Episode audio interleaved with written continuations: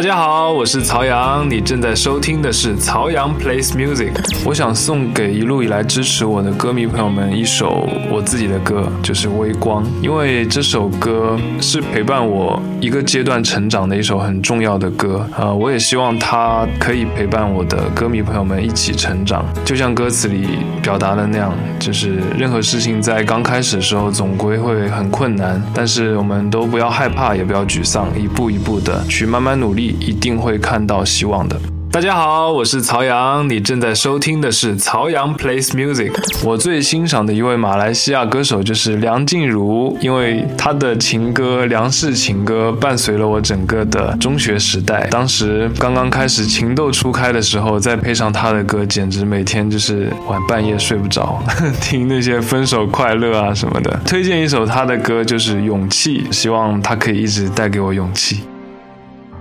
大家好，我是曹阳，你正在收听的是曹阳 plays music。啊，我必须要给大家分享一下我最难忘的演唱会现场，就是属于周杰伦的演唱会。我记得那个应该是在二零零四年吧，就是无与伦比演唱会。当时在上海站，我放学之后，我爸带着我还有我外婆，我外婆竟然都去陪我追星。我们三个人就是当时很冷的天，十二月份，呃，到了上海的万体馆，然后坐满那个场子，那个场坐满应该有。五六万人，当时每个人都是有椅子的，但是他还没出场之前，就所有人几万个人就已经站起来，站起来还不够，有的是站在椅子上，后来站在椅子上也看不到他，就站在椅子的把手上，反正就是要站在那个制高点才可以看到他，很远的地方看到他一小下，当时那个场景我今生难忘。好，现在来分享一首，就是当时在演唱会的时候给我非常大冲击的一首歌，因为在唱这首歌的时候。所有全场人都在往前面扔荧光棒，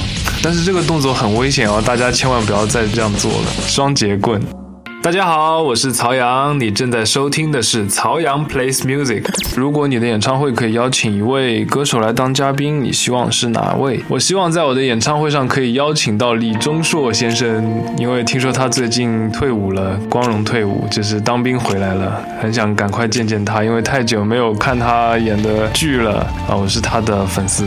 很就是请他来唱歌，什么都不用做，他站在台上，我看着他唱歌就行了。